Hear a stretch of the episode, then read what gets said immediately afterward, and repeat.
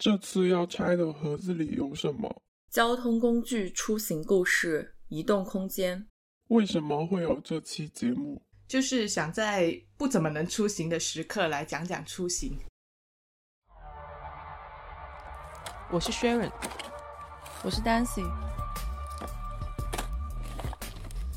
你现在收听的是拆盒子，Watch outside，Watch outside。还是因为上海的关系，过去两个月是没有任何的出行，又因为上海的关系，很多地方旅游也耽误了。之前我们正好要做一个相关的报告，去调查今年五一期间的旅游的情况。就全国的十个重点省和地级市里面，有九个披露了今年五一期间的旅游情况，全部都是下降的。然后下降最多的有百分之八十二那么多。嗯，现在我我们这里讲的只是我们自己国家的情况，就大家也知道，其他国家都已经 就只是我们。对，然后不只是刚刚说的，就是旅游这一方面，呃，核酸阴性现在已经从成了某种硬性的通行许可证，就是我们充分的日常生活中的出行也是被影响到了，就一二线进出公共场所，然后乘坐。公共交通工具基本上都要绿码才能够通行，然后很多地方都是要求七十二小时核酸、四十八小时，甚至是二十四小时的核酸阴性。哎，你们现在进出一些公共场所的时候需要七十二小时的核酸阴性吗？我最近在深圳，深圳是要求要二十四或者四十二、四十八。深圳它是一有什么病例出现，然后它就会突然紧张起来，然后就要变成四十八或二十四。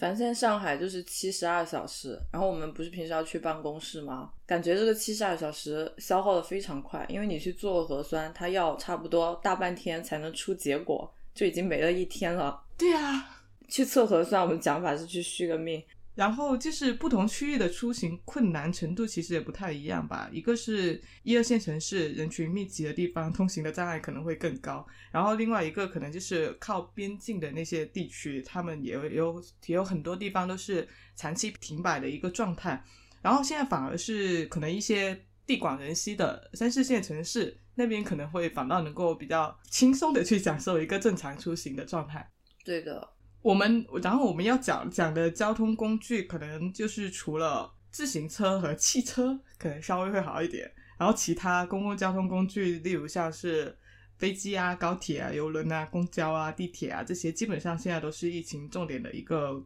呃管控的场所吧。然后就是也是面临着前所未有的一个萧条，然后很惨淡的一个客流状况。而且就是基于安全考虑，出于就是这种规避麻烦，其实也有相当大的一部分人，他们会优先选择自己的汽车或者是自行车出行，这种就避免很多人的空间。嗯，所以疫情结束之后，你想去的地方是哪里？我我想了一下，我好像在疫情之前。刚好办了一个韩国五年的签证，到到现在疫情都快三年了，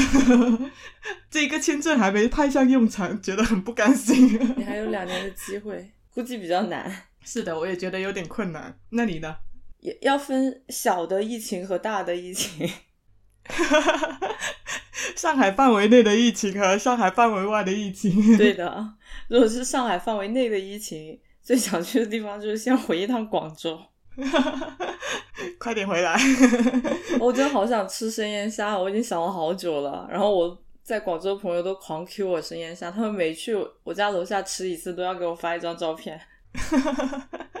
大的范围内的疫情结束，就是中国境内的疫情结束之后，还是最想去海岛，不管哪个海岛啊，是的，就想去躺着。那讲一讲出行习惯。有什么特殊的出行习惯吗？确实没有什么特殊的出行习惯，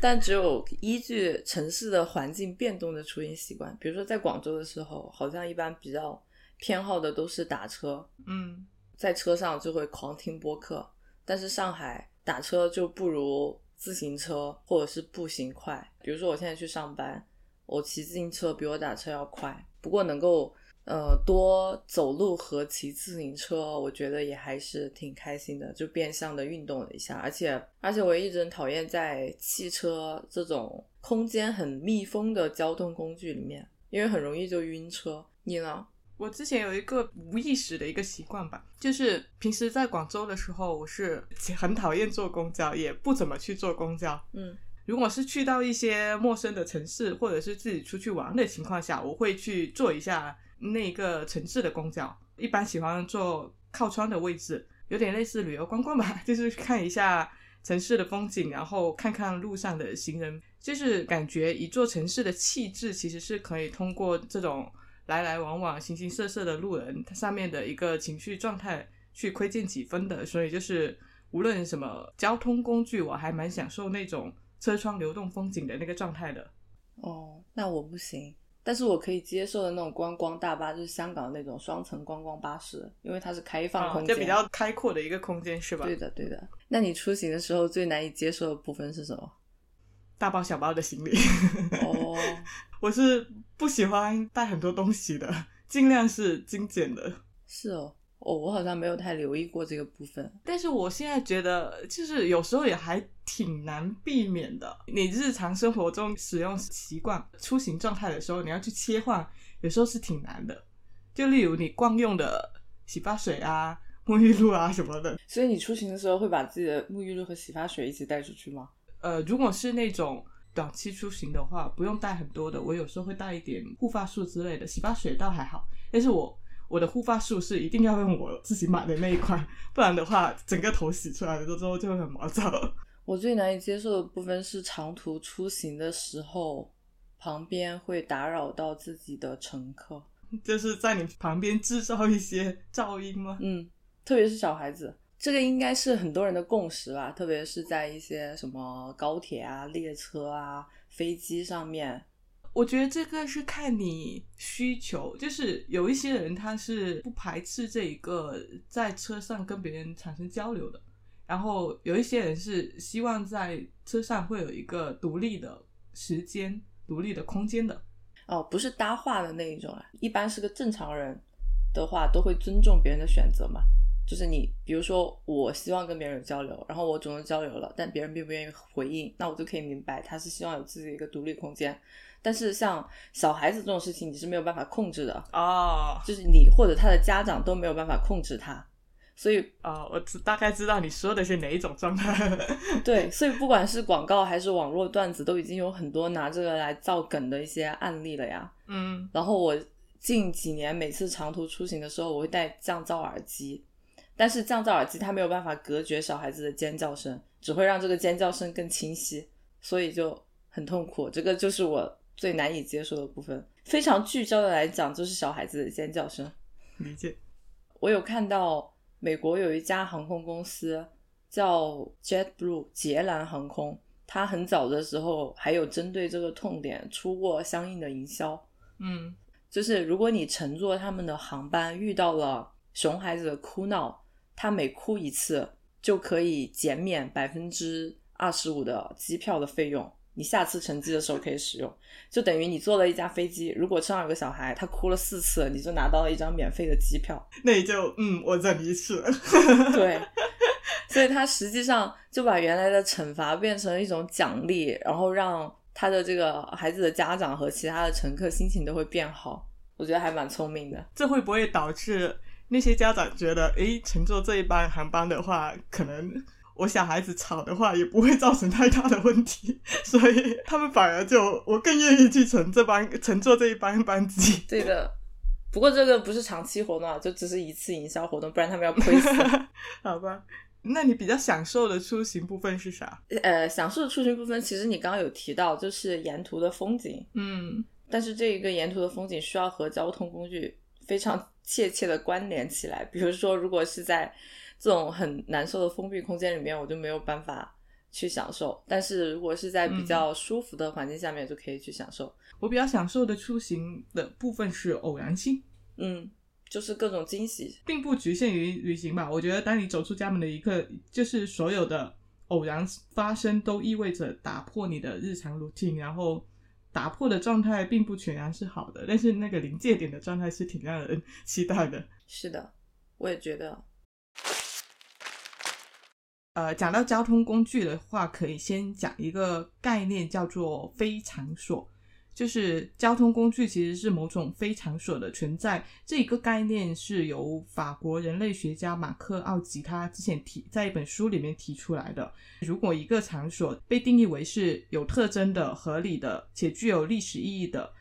呃，那与之相反的不能够被定义为有特征的、合理的、具有历史意义的空间，就是所谓的非常所。例如我们的一些日常的交通工具。不只是交通工具了，还有宾馆啊、超市等等这一些地方，就是在这些空间里，其实人对于地点是没有办法产生归属感的，就是人与人之间是不会在这里建立一个非常确切的社会联系的。场所跟非场所其实不是以纯粹的形式存在的，它更像是一个游离不定的两极，因此场所也也从来没有被完全的抹去，非场所也从来没有。完全的形成，正是因为在这种未完成的状态之中，我们我们才发现了非常所的所谓的诗意。呃，在这些所谓的非常所里面，人与人之间更多的是一种过客的关系，所以人呃人类在其中其实是能够找到某种孤独感跟相似性的。嗯，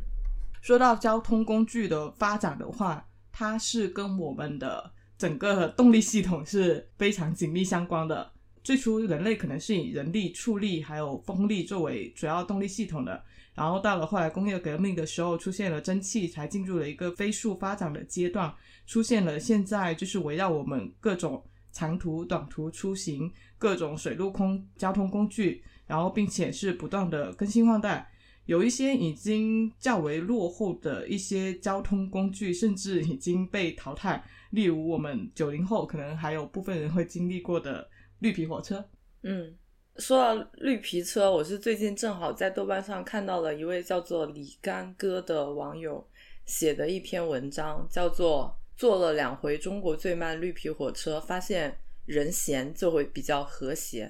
他的文笔很有意思，我推荐大家去看。嗯，然后它主题其实是去想要体验号称是中国最慢的绿皮火车，这列车是从淄博开往泰安的。七零五三次列车，全程停靠四十八个站，平均时速三十二公里，全程是四小时二十分钟，票价一元起，最高票价就是十一块五毛钱。然后这趟车他坐了两次，因为第一次他们才开了一个站就遇上了塌方返回了，在决定返回的时候，他们等了四个小时，就原地等待，没有任何人抱怨等了这么长的时间，就可能。一般能够在这里花四个小时去坐这趟车的人都不太在乎时间。这四个小时里面，就是列车员互相窜来窜去瞎聊天，乘客窜来窜去瞎聊天，乘客和列车员互相窜来窜去瞎聊天。然后一般火车上不是都有那种卖吃喝的小推车吗？就是什么哎让一让啊，脚收一收这种。这一趟列车上面工作人员完全无心卖货，就推着小推车走过每一节车厢都不吆喝。就是很神奇，列车员还在乘客旁边一起其乐融融的看视频，就整个是一个很佛系、很友好、很和谐的状态。对，而且这个作者他就从他们的聊天里面把这一趟列车的信息基本上都获取完了。这个车一共就五节车厢，然后现在全车一共就十六个乘客，开回去退全款，这辆车一直在赔钱运营。是啊，很多绿皮车都是赔钱运营的。对，然后他们倒车回去出那个始发站了之后，列车员还要带大家去窗口挨个退票，然后中间还要点好几次人头。用作者的话说，就是可能是怕谁懒得退这十一块钱，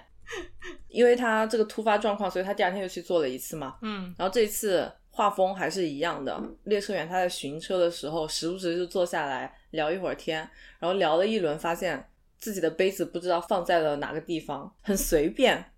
但是他这一趟车其实是特地保留下来的，因为他这趟车沿途的停靠站的站房都是建在一九七零年代，从那个年代一直保持到现在。而且这一些站它都只有这一趟车会经过，只为这一趟车保留。然后最后到达它的终点站的时候，泰山站那里还有保留一百多年历史的。德国式的那种老火车站的站房，所以这一趟车沿途的一些小村镇啊、小的站房还比较有可看性。所以它那个路线是属属于旅游路线吗？其实很多人去坐这一趟车，他们就是真的有事情要去做的。但是因为呃，因为近期国内不是也有一些慢车的慢车潮、慢车热吧？因为日本的镰仓海上列车，然后国内的一些列车也就开始跟风去宣传这个方向嘛。就刚刚提到这一趟车上面，其实也有特地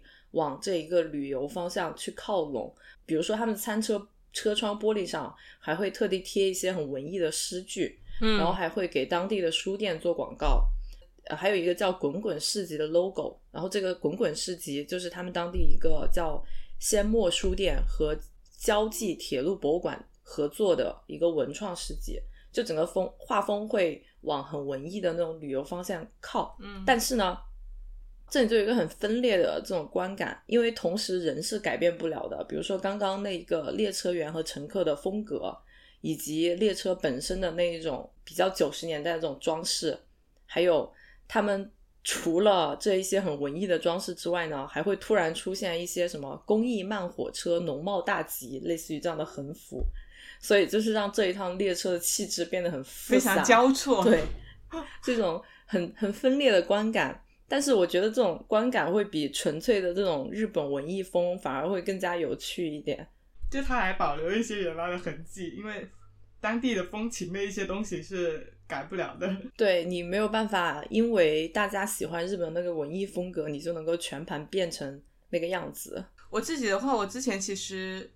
应该是仅有一次的吧，就是绿皮车的一个经验，嗯，是学生时代的时候，刚就是在你们湖南 干嘛？去去那个凤凰古城嘛，嗯。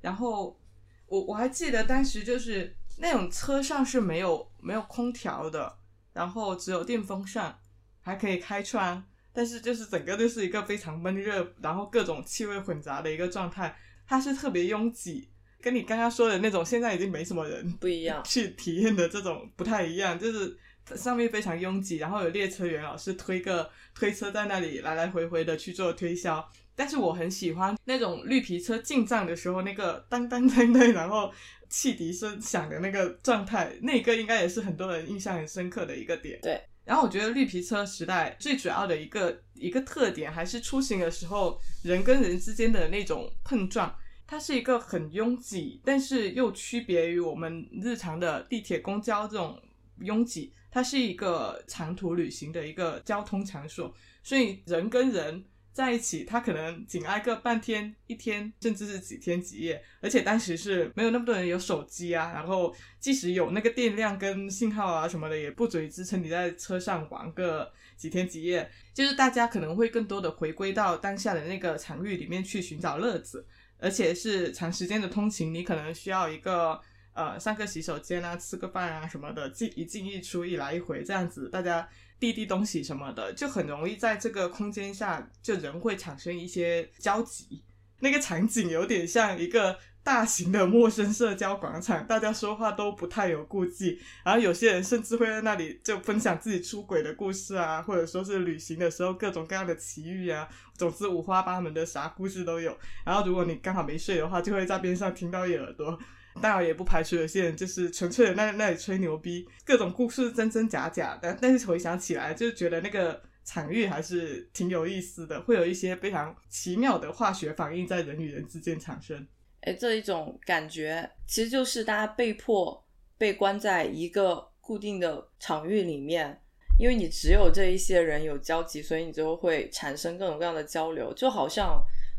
我感觉和我们封闭期间的社区氛围很像哎。疫 疫情期间的社区，对，就在疫，因为现在解封了嘛，在这个解封嗯前和解封后，小区群里面的这种氛围对比就非常的明显。在解封前，群里面超级超级的活跃，就除了一些必须的团购信息之外，也会有各种各样的人在分享自己的，就各种各样的事情。在解封之后，这个群刷瞬间就冷下来了。大家都有各自的事情要忙了，对的，又回到各自的生活中去。就感觉是一趟短暂的列车，突然到站了，大家都下车了。呃，不过就像你刚才说的那种，就是火车旅行，倒一直是一种比较特殊的旅游形式，还是挺受大家青睐的。嗯，就每年旅行网站上面都会有各种什么十大最美火车旅行路线啊，什么之类那些。对，就是在以以风景为主要的看点的。对，很多都是专门为旅游去设定的一些观光路线，他们会有一些非常特定的设置，例如有些是全透明的车窗，就是为为了让你能够全方位的欣赏到窗外的景色，甚至有就是超大圆顶玻璃车窗的那种车顶车厢，让你三百六十度可以看到景观。然后有一些甚至是对乘客的数量会有限制，就是呃。有一些可能是中途让你可以拍下下车去拍照等等。嗯，而且不是也有很多人就是超喜欢火车的嘛，有那种火车模型收藏爱好者什么的。其实我不知道哎，我也没有去研究过为什么火车在这些交通工具里面那么特殊。就是很多人对火车似似乎都有一种很特殊的情怀，复古情怀，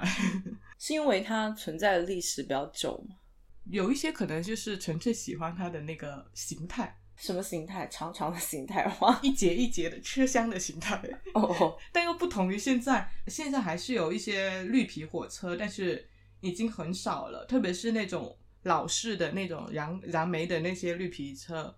就二零一四年的时候，铁路部门他们不是出台了一个公告，说所有营运的火车，除了除了动车组，还有就是高铁。以及那些城城际的那些列车之外，就所有的车体都会刷回绿色。但是它，呃，它看似是某种绿皮车的回归，但其实也是某种消亡。它已经不是最初的那个形态了。所以大家就之所以关注这样的消息，或者是钟情各种各样的这种火车旅行的路线，是因为这种慢的火车、绿皮火车代表的是一个时代的消亡，所以大家对有一种缅怀的情绪在里面。是，它已经是上个时代的动力系统了。而且我觉得慢车它其实有代表着一种慢生活的节奏吧，所以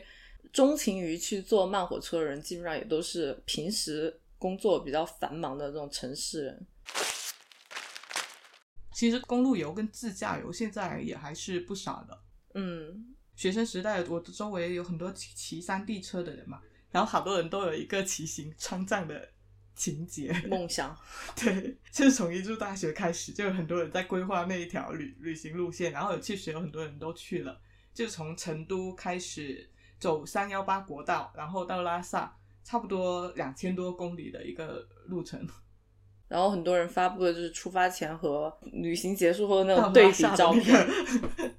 对。然后另另外一个交通工具，不知道你有没有体验，就是轮渡。呃，要看哪种轮渡，因为它也有纯做日常交通用的和旅行用的游轮。日常交通用的那种，这种有啊，有过不同的。哎，我想一下，很小的时候是坐这种轮渡过长江吧，好像是。对，我觉得就是它虽然还没有被淘汰，但是我觉得它也慢慢蒙上了某种很复古的色彩。对，而且你一说到轮渡，就这种日常交通的轮渡，我马上就想到那个《情人》里面的那个啊，对，这个是很经典的一个场景。小时候坐轮渡，我觉得还挺好玩。哎，我也很喜欢坐轮渡，但是我会晕船。呃，我我倒还好，就是我觉得它是一个，它不仅运送人，它还运送交通工具。用运送汽车跟自行车，就是觉得很不一样，一种可以装载交通工具的交通工具，套娃了。哎，是的，我我之前在大学的时候还经也不叫经常吧，就偶尔会坐的这一种轮渡。那个广州大学城嘛，它是一个岛嘛，然后会去周围的村里面玩的时候，就需要坐那种轮渡，然后每次坐的时候。都是和一堆的交通工具，就什么小轿车啊、摩托车啦、自行车啊一起过去的，我觉得还挺有意思。是，但是那个就是很快嘛，可能就坐个十几分钟，然后就到了。就是你会觉得它不仅仅是一个交通工具，而且是一个特殊的、有点有点包容性的那样一个海陆中转站的感觉。对，是会比较特殊一点。但其实我还蛮想体验一下那种旅游的游轮的，但一直没有什么机会去。未来交通工具这一趴，你有什么准备的吗？我的未来的设想就只有一个，就是按照目前发展方向，我觉得未来出现哆啦 A 梦的任意门都是有可能的。但我觉得这样反而好，这直接是直接是突破空间点对点之间的运输，是吧？对，因为大家现在很郁闷的，呃，说花在交通工具上面时间是浪费时间，仅限于日常通勤或者是那种纯运输意义上的这一种时间。然后，如果是真的有这种点对点直接运输、秒穿行的这种方式的话，大家赶时间的时间就可以节省下来，然后拿去享受那一些你想要乘坐的交通工具，就比如说慢火车之类的，或者是游轮旅行之类的时间。嗯，就不不把它当做一个运输工具、运输的工具，而是把它当做一个体验的场所。对，如果说到更近的话，更多的基本上都是在打无人驾驶嘛。嗯，很多汽车现在营销的话，都是在主打第四空间这样一个概念，用自动驾驶把人的双手给解放出来，然后让汽车变成继家庭、办公室或者咖啡馆之后的一个移动互联生活第四空间这样一个概念。但我现在看到有很多地方，他们把那个无人驾驶用在园区里面。之前看到一个无人驾驶的自动餐车，是现在其实有很多都有在用自动餐车这一个功能了。嗯，广州点都德他们好像就有用自动餐车送东西。我看到那一个自动餐车，它会自己识别哪些地方的人流量比较大，然后它就自己开过去，停在那个地方开始叫卖，有点萌。是的。上次又看了一下，就是马斯克发上太空的那一辆红色跑车，我就想到未来人类可能重新看回我们现在的交通工具的时候，不知道会有什么想法，是会觉得我们太慢了呢，还是会觉得慢点还是挺好的？慢的交通工具应该还是会保留的吧？I hope so。就是感觉这种科技的发展，其实它改变了人类很多，但是交通工具的发展可以说是改变人类。物理距离感最直观的一个层面，它区别于我们之前聊过的，就是通讯工具的发展，它是这种肉身对肉身距离的变短。就只要我们付得起一张机票，付得起一张船票或者车票，我们随时可以出现在对方的面前，跟对方共享一片物理空间。它直接带动了是这种城乡之间的流动，还有旅游行业的发展，带动了一个跨区域的这种流动。嗯，或者说是很大程度上促进了过去这几十年的一个全球大融合、全球化的发展。然后，交通工具的发展其实是一个挺强的时代缩影，它是人类社会流动状态非常直接的一个呈现。所以，我觉得现如今我们感受到的这种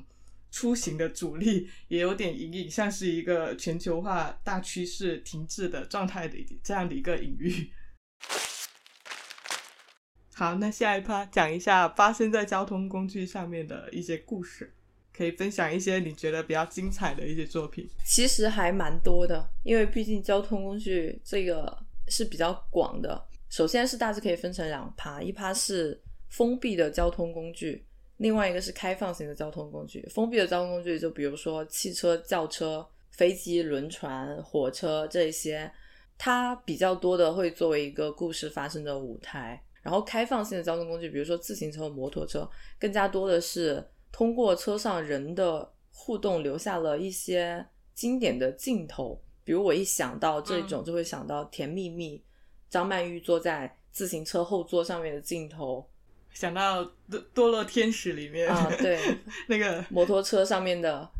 嗯，所以其实发生在交通工具上的故事，还是发生在封闭的交通工具上的比较多。最经典的。就是东方快车谋杀案，因为它是把密室这个场景进行了转换，在它之前涉及到密室的这个概念，可能都是一个真正的密室，但是他把密室的这一个概念变成了一辆列车，就是被迫的一个密室的空间。然后因为这个作品特别有名嘛，所以后来有非常多的作品都借鉴和致敬他的这一部作品。后面很多经典的《雪国列车》。雪国列车、釜山行，然后什么《鬼灭之刃》无限列车篇，嗯，雪国列车那一个也是挺经典的，它其实是也是把整辆车都进行了一个不同的车厢生活，去隐喻整个社会阶不同阶级的一个现状跟矛盾。说到列车的话，有一个相对小众的片子，是一个剧集里面其中的一集。这个剧集它叫《亚洲食坛》，食物的食，一共有八集，然后它每一集都是讲一个发生在亚洲国家和食物有关的故事。它的食物占比也蛮多的，但是食物只是线索，然后重点其实是食物背后的故事。然后里面有一集是发生在日本的一辆电车上面，上面有四个他们在年轻的时候过得很顺畅的时候，都在这个电车上面买过同一个同一个商贩的便当。就日本的那种电车啊，在停靠站专门兜售便当的这种商贩。然后现在他们四个人都遇到了人生的瓶颈，他们又乘上了这个电车，从同一个商贩的手里购买相同的便当。这一个电车临时停车以及买便当的这一些停止的时刻，去讲述了四个人的故事。我觉得日本这种跨线的小电车也是很有意思，它沿途也有各式的风光，以及大多数的列车上的故事不是都是在行驶当中去发生的吗？但是这一个故事的重点是在列车静止停站对静止的时候发生的，所以比较有趣。然后它整个剧集就亚洲食谈这整个剧集也还蛮有意思的。它里面和交通工具哦还有关的一集是讲越南的一对情侣的故事，中间有个场景是在那种很复古的小舟上面，然后这个男主是一个厨师，他特地安排了一个约会，带女生上船去捕捞新鲜的鱼，然后在船上去烹饪。里面有个冲突点，就是女生是吃素的，然后这个男生是厨师，男生烤了鱼，但是女生会避开，然后男生还特地为她煮鲜花火锅，就是非常的美，整个场景四周就是一片静谧的，只有这个很小的摇荡的小舟，还有铺在小舟上的一船的食物。嗯，就是推荐一下《亚洲食坛》这一个剧集，好像不怎么火。啊、这种交通工具发生的故事，嗯几个类型片是挺常拍的。首先一个就是悬疑片嘛，因为它是一个密闭的空间，独立于外部世界，所以很适合作为悬疑或者是恐怖故事的一个发生的场景。例如像呃之前大火的开端啊，就是以以公交车作为故事发生的一个重点场所。然后还有之前同样是无限流的一部片子《恐怖游轮》，它也是以游轮为背景发生的一个无限循环的凶杀。嗯那个故事也挺蛮蛮精彩的，就是它它其实游轮也不仅仅是一个故事发生的场所吧，就是更像是某种人心内心地狱的一个隐喻，就是某种残酷的判罚。片中的单亲妈妈，她是因为悔恨，然后一遍又一遍的去返回游轮上面去面对自己，否定自己，然后杀死别人，也杀死自己的这样一个过程。然后第二类的话就是爱情片，也是挺常见的一个类型。游轮上的爱情故事可能就数不过来了，最经典的莫过于泰坦尼克号，就大海风光无限，然后轮游轮又非常的环境舒适，适合这种浪漫故事、浪漫爱情故事的发生。嗯想想讲一下船或者说游轮这个地点，就是因为游轮经常是漂泊在海上嘛，有种孤岛的意味，所以很多电影也经常会把它作为某种隐喻出现。它更像是一道天然的屏障，隔绝了外部世界，聚焦在一个小世界里面，然后这个小世界又呃自有它独立的一个生存法则，并且不受真实世界的影响跟控制。非常经典的有《海上钢琴师》里面生活在海上的一九零零，它跟外部世界的关系的变化。然后还有就是金基德的电影里面也是大量有使用床这个元素，也有不少是直接用床作为空间来作为故事发生的场所。例如那个《春夏秋冬又一春》，它讲的是孤寺里面一对老少僧侣他的一个人生变化的故事。里面小船就是作为寺庙跟外界流连通连接的一个通道，然后也是一个欲望发生的场所。还有另外一部是《宫》，是讲发生在渔船上面一对年过花甲的老人跟少女之间的故事。然后里面渔船也是作为某种与世隔绝的场所，就是有某种灵魂孤岛的意味。同时，它里在里面又设计了大舟跟小船的关系，船上的桅杆，还有就是绳索等等的元素，又穿插在两人的关系当中，作为一个非常重要的隐喻。然后还有，它还有一部是比较大尺度的，是人间、空间、时间和人。这一部讲的是一艘曾经的战舰被改造成游轮，然后来接待游客的。它船上会有议员、流氓、妓女、骗子、情侣等等，就俨然是一个独立的小社会。然后突然开进意料之外的世界，就在这种暴力、杀戮、性欲的虐待之中，去展现这种人人类的道德伦理的界限。就是游轮，它变成了一个承载人性的空间，人人类的丑恶、自私欲望的一个空间。我觉得。船这个场景，它相对于其他的一些交通工具会更加有意思，因为比如说同样是密室啊，就把船当做一个密室的空间，和把列车当做一个密室的空间，给人的感觉和紧张程度是不一样的。因为如果是在列车上面，其实呃，从某种意义上来说，你是可以离开它的，就是你离开它你是有一定的，就因为它是跟陆地有一个连接的。但是，但是船的孤岛意味很浓。对，但是船里离开它，你基本上就相当于死路一条了，特别是在大海这种条件下面，所以它给人的这种紧张感和与世隔绝的感觉会更加的浓厚。然后你在船这一个场景下面，你就不得不去面对船上的这一个环境。对，我就发现金基德的电影真的很喜欢用船这一个隐喻，但是我我觉得他的电影接受度还是比较没那么广泛的。就因为他的电影是经常会引发人人生生理不适的那种，哦，我还蛮喜欢看的。有一些人是接受度没那么高，还蛮暗黑的。嗯，还有很多作品是围绕出租车这一个交通工具展开的。我印象中比较经典的有两个，一个是贾木许的《地球之夜》，它讲述的是同一个时间点世界的各个地方出租车司机和乘客的故事。就是看这一部电影被。那个薇诺娜惊艳到，就是惊艳，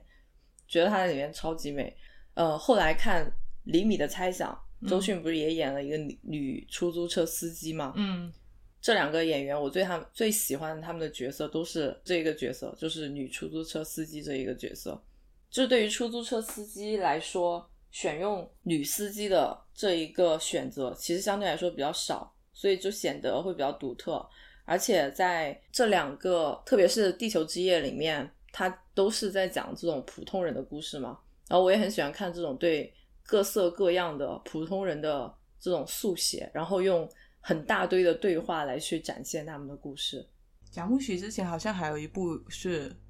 呃，火车出行的，是叫《神秘列车》。我不知道那个我没有看过。他讲的是其实是三个。不同的故事在同一个空间里面，是因为猫王那个故事发生的地点是在猫王的故乡。他好像在讲这种多线并行，对多线并行的一个故故事。你刚刚说出租车的时候，我想到好像有一部有一部动画，好像也是讲出租车上发生的故事。然后它是用用动物的头，我知道，这去年很火的那个。稍等，我电脑上有这一部。我不记得他的名字，忘了他的名字了。我也不记得他的名字了。乞巧计程车啊，对对对，蛮好看的。嗯，怎么说？成人动画吧，动画就只是它的一个表现形式而已，讲的内容还是的蛮深刻的。对，然后还有一个火车，一部非常具有历史性开端意义的影片，就是《火车进藏》。哦，这部电影是诞生于一八九五年。十二月二十八日，然后它只有只有五十秒的时间，拍摄了一辆火车开进巴黎肖达车站的一个场景，然后它几乎没有任何剧情，就只是记录了火车缓缓进站，人们登上火车火车时的一个情形，但是却意义重大，就是一个全新的世界已然打开，人类开始进入了一个电影时代。嗯，众说纷纭吧，有很多人是觉得它是可以当做是电影史的开端。但也有人觉得是另外两部，也因此的话，火车在电影里面经常会出现就是作为某种时代的转变或者说是阶级差异的隐喻。就例如姜文的电影《太阳照常升起》，嗯最后乘火车回家的那一段，就不仅是别离，还有路线的转变、时代的更迭，还有就是让子弹飞啊、马拉火车，就不仅那在那个时代真实存在，还呃隐喻了某种制度。嗯然后贾樟柯的电影《站台》里面火车的鸣叫声音也是某种隐喻，就是从没见过火车时的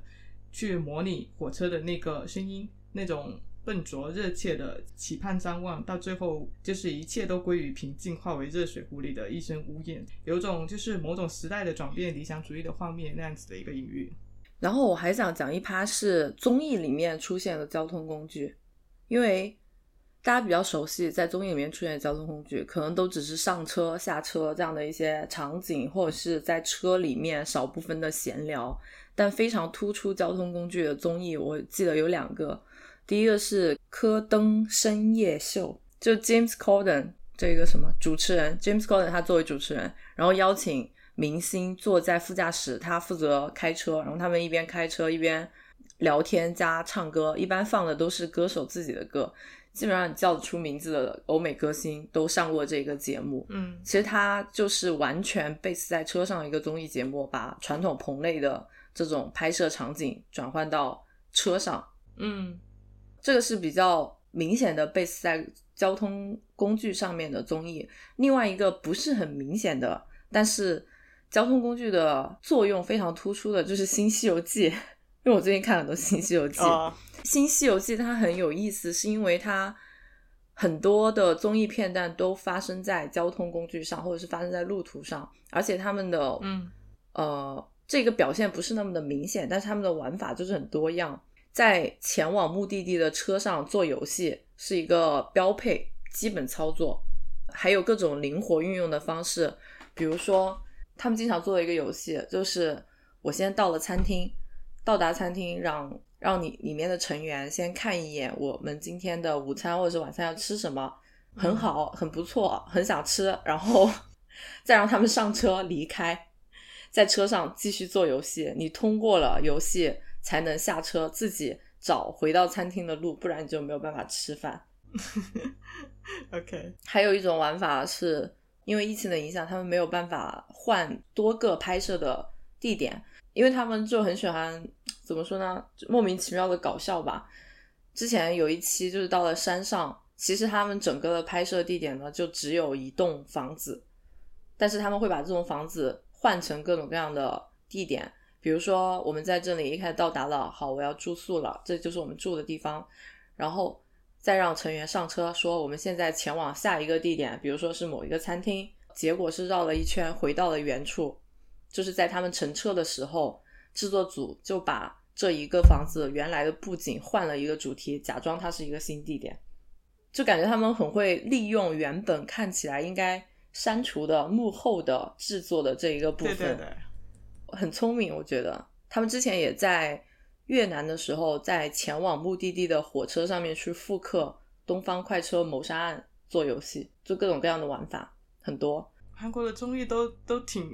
挺会利用场所的。对，因为在大多数案例里面，交通工具它都是作为一个舞台嘛，我就是一个固定的舞台。但是《新西游记》它就有很多画面都是把交通工具变成了一个转场。把非场所转变为场所来进行一个活动。其实我们刚刚讲的很多的案例，交通工具和一个房间这样子的场所并没有太大的差异，因为场景的变化少，它就会要求在这种有限的场景里面保证我充足的信息量，所以就会造成这样的作品一般节奏都会比较紧凑。这个也是为什么交通工具这种电影，他们都是以悬疑片啊、什么侦探片类型为主，或者要么就是嗯对话很多的这种类型，比如《地球之夜》这种话唠类型的故事。对，我们刚刚说过，大部分交通工具是作为一个舞台嘛，然后《新西游记》嗯它是把它作为一个转场，然后另外一种利用交通工具的方式就是把它作为一种叙事线索，最典型的代表就是公路片。对，我想讲的那部是有点偏纪录片性质的，也应该有挺多人看过吧，《脸盘村庄》。哦，是的，艺术纪录片。对，就是它，它是一种很散文式的那种影片，就是讲呃法国新浪潮主母瓦尔达，他跟那个艺街头艺术家 JR 他们两个人就驾驶了一辆小货车，然后穿越法国村庄的故事。然后他们在路上会即兴创作各种艺术作品，然后跟周围的人发生碰撞。然后在这个过程中，两人的关系也在发生着微妙的转变。这个过程，嗯，公路片基本上都是在这个路途上，然后里面的人物角色他们之间的一些关系的变化。比如有一个。很经典的公路片是一九七三年的一个黑白影片，叫《指月亮》，讲的是一个骗子摊上了一个小女孩，小女孩是一个孤儿，他要负责送这个小女孩去他的一个远房亲戚家，呃，一路上就发生了很多的故事。随着这个路途到了终点，他们两个人之间的情感也发生了变化，也蛮好看的。嗯我发现前几年好像挺多这类影片的，但是这几年好像不怎么见到。这几年不怎么见到，是因为疫情吗？觉得这个题材不新鲜了吗？但我还蛮喜欢看公路片的。没有，前两年不是有个比较火的，叫什么？拿了奥斯卡的，是不是拿了奥斯卡的？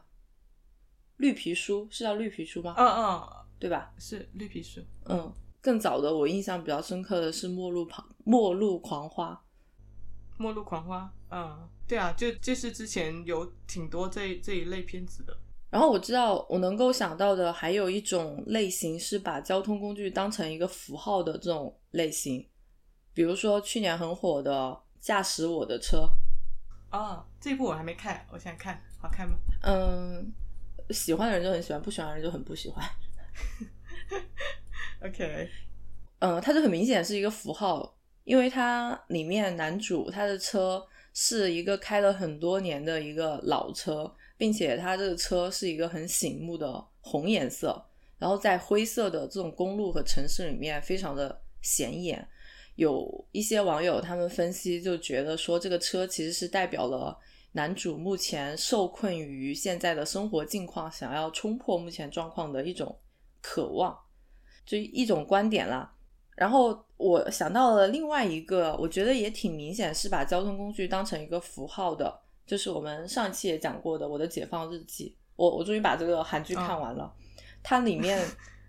呃，地铁这一个交通工具就挺明显的，有非常多的，就是里面的人物在地铁上面的这种镜头，去表现他们居住的地方。离城市的一个距离感，以及他们距离感，对上下班路上的这种疲惫感。然后二哥得到得到那辆车的那个，也是一个标志性的。对，还有那个三妹和那个巨先生，他们很多场景也是发生在地铁口的。嗯。好，那接下来我们可以讲一下跟交通工具或者出行场所相关的一些创作、营销这一方面的。我可以先讲一下，我刚刚前面有提到过那个 Jet Blue，就捷兰航空，嗯，它其他的一些营销案例，因为它是一个比较小的廉价航空公司，所以有推出过很多以免费机票作为吸引点的这种营销活动。比如说啊，他们之前有邀请过一百五十个乘客，只要在机上所有的人投票达成统一的一个目的地。航空公司就会包他们往返的飞机票，啊，就一些非常无厘头的一种 一种方式。二零一二年美国大选之后，因为美国大选都是向来都是美国人民众关心比较多的一个问题嘛，每次选举结果出来了之后，就有很多美国人他们在社交网络上发说我对美国失望了，我要离开美国什么的这种话。然后捷安航空在那个时候就很贴心的。为支持落败候选人的美国选民提供了二零一二张免费机票，载他们去离开他们的伤心地美国。意思就是说，你不是你们不是老是说自己喜欢的候选人落选了就要离开吗？对我就来成全你，逃离美国。对。然后他这家航空公司本身也蛮有意思，和其他的这种联航不太一样，他们会主打长途飞行，并且。一般大家认知的联航都会以降低服务标准或者是降低配置来去降低成本嘛，但他们会去提供很高质量的服务，提高比较豪华的这一种机上的配置，然后在这样的情况下，他们的盈利状况也保持得很好，因为他们的降低成本的方法主要是靠其他各种各样的方式，比如说他们的 service team 的员工都是 work from home 的，能够节省很多的成本。然后他们会把自己的飞机机队的种类控制的很少，然后他们可以降低培训的成本。然后他们还是第一家采用百分百无纸化的航空公司，这个也能够给他们降低成本。就他们降低成本的这些措施，同时还能够给人感觉是很人性化，所以就很聪明。做一波营销。对，整体来说，他们就是走这种比较人性化、比较温情的方向来去解决大家的痛点。我印象比较深刻，他之前还有一次营销，整体的主题也做的蛮好的，就是他们开通了一条航线，是从纽约开到棕榈泉的。然后他们开通航线的时间是在冬天，就会以棕榈泉的阳光度假这种吸引点来去做主打。然后他们在纽约的一些热门的商圈放了很大型的这种冰块堆。在每个冰块里面放一个度假装备，嗯，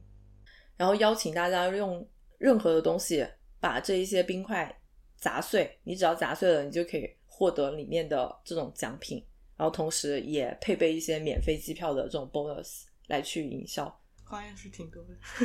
花样是挺多的，效果怎么样呢？效果也还不错。越越做越好了，他们现在是这种这种还是可以做一定话题度的营销的。还有一个是非常规的营销，也是和船有关的，然后是最近的案例。他他是把船当成户外广告的媒介的案例，就是 Burberry，在今年六月第一周，不是英国的伊丽莎白女王二世登基七十周年的庆典嘛？嗯，又叫白金禧年这个庆典，然后 Burberry 是英国的嘛，他们是这次庆典的官方白金合作伙伴，他们就打造了一个比较特别的环保主题的景观，叫做 The Burberry Floating Meadow 悬浮草场。嗯，它是在泰晤士河上，等于是放了一个他们定制的装置艺术，官方的说法是一个装置艺术，但它看起来你就是把可以把它当成一个特殊的船。它是可以就自由的漂浮，然后上面是一个草场，上面的草场是用五千多种植物打造了一个 Burberry 的 logo 出来。你远看这一个船的话，挺壮观的，就是它会漂浮在泰晤士河上面，一个很大的绿色，然后有一个 Burberry 的 logo 一直在漂浮。如果你近距离看，它就是来自英国河流生态系统的五千多种植物。它的这一个装置主要是去强调生物多样性的重要，以及这个品牌本身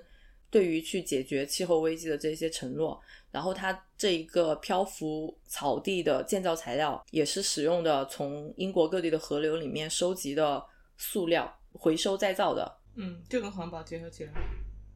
对，就和环保结合起来，然后它的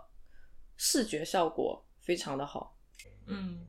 对，其实那种。飞机跟游轮什么之类，有好多都是以旅行主题的去做的营销，这个是最常见的。然后其实地铁空间比较封闭，人流比较集中，然后又覆盖面挺广的一个特点。它其实比较常规的两两种营销方式，一种就是主题式的那种包装。这种就我们是非常常见的，像那些把一整个交通工具的空间去布置成某个主题，例如像之前的什么迪士尼专列啊，然后网易云的那个乐评文案，这些都是大家挺常见的一些营销方式。然后还有另外一种就是快闪类的，嗯，快闪类的一次性的活动，然后以偶然出现跟快速结束为惊喜噱头的，像之前新事项他们就做过地铁交换书籍这一类的。然后公交车，我们之前好像在声音营销那一期有分享过一些跟声音营销相关的。嗯，对，把交通工具布置成某个主题场景的营销，如果说品牌的话，做的最好的应该就是大家都知道的 Uber。嗯，他们就是靠创意营销来去打广告的嘛，就没有其他太多的广告。像这种对呃跨界营销，然后把汽车变成各种场所，是他们营销里面的标配。至今为止，已经出现过什么咖啡店、书店、理发店、换装店，对，他这一个点打的还挺，就是已经是挺标志性的一个营销动作。哎，他就是提前的，就你我们刚刚说到的无人驾驶的第四空间，只是他们是有人驾驶的第四空间。然后就是以呃出行场所作为创作的一个，想分享一本书，叫做《变化的位面》，就是勒古恩的一本书，就偏科幻性质的一一本书。就是 我是觉得有点卡尔维诺的《看不见的城市》科幻版的感觉。它是去到不同的位面，有点类似于平行世界，然后每个位面都有不同的人类世界的设定。例如第一篇，它是什么叫位面啊？哪个位？位置的位，方面的面，哦位面。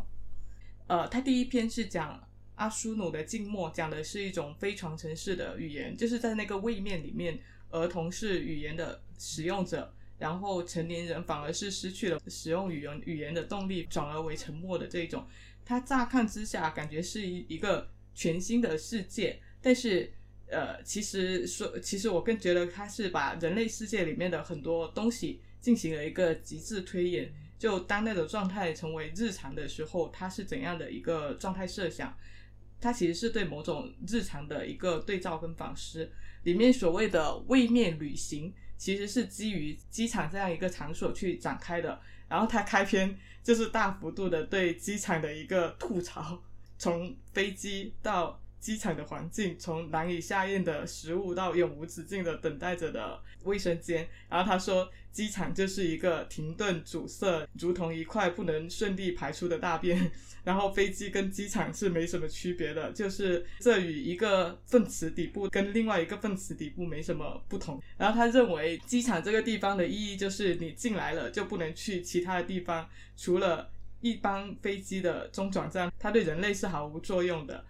所以意识到这一点呢，就有人发明了位面旅行技术，就让各种因为各种原因滞留机场的人，你可以进行一个位面旅行。据说，想要穿越位面去进行旅行的人，必须有相当程度的紧张、悲哀、消化不良以及厌倦的情绪才可以。据说，作者之所以会把位面跟飞机联系起来，主要是因为他们的英文是同个单词 “plan”。OK，这本书还挺有意思的，就是它里面有很多东西是是可以反观我们日常进行一个对照的。在中科院发布的《二零二一年中国主要城市通勤监测报告》当中，我国四十二个重点城市人口的平均通勤时间是七十二分钟，其中北京就有三分之一的人每天要花两个小时在通勤的路上。交通工具呢，它的发明初衷是为了节约个人的时间，提高社会的运行效率。但是作为城市人口，交通工具的时间似乎变成了一种折磨。就算是非通勤的交通，我们也希望在路上的时间越少越好。作为我的目的地的结果才是重点，作为过程的路途是一种多余。但交通工具本身作为一种工具、一种手段，它其实有很多的可能性。所以，希望我们之后可以有机会，有更开放的心态和条件去享受交通工具本身，既是为了车内的故事百态，也是为了沿途的无限风景。就是我们已经聊过了通讯，也聊过了交通，可以说是把不经意间把车马邮件都慢的日子，跟当下的生活状态进行了一个对照跟反观。我觉得交通工具它其实是一个非常有意思的场域，它。是工具，但是已经远远不只是工具，它是人与人之间发生联系、产生碰撞的一个重要场域，是流动的迁徙中的人的一个特殊的状态，甚至是人们告别与重聚的一个重要场所。它应该要有效率，但是又不应该完完全全只有效率。它可以把人从某种状态中抽离出来，把你运送到另外一个目的地。交通工具它必定会有一个终点，但是我们就是穿越这些所谓的非场所，往往是为了抵达某个特定的场所的重聚。但是人人走在世界的脚步却很难说有一个确切的终点。我们辗转在各种各样的场所与非场所之间，其实每一个流动的状态都是真实的生命状态。我们需要一种稳定的社会关系的场所，但是。呃一种弱联系的非场所，同样是非常值得体验的，而且说不定有更多出其不意的、更多美好的风景出现。Hello，你正在收听的是由 Dancy 和 Sharon 主理的播客节目《拆盒子 Watch Outside》。如果你喜欢我们的节目，可以去苹果播客给我们好评，让更多的人听见我们的声音。也欢迎到我们的便当盒进行打赏支持。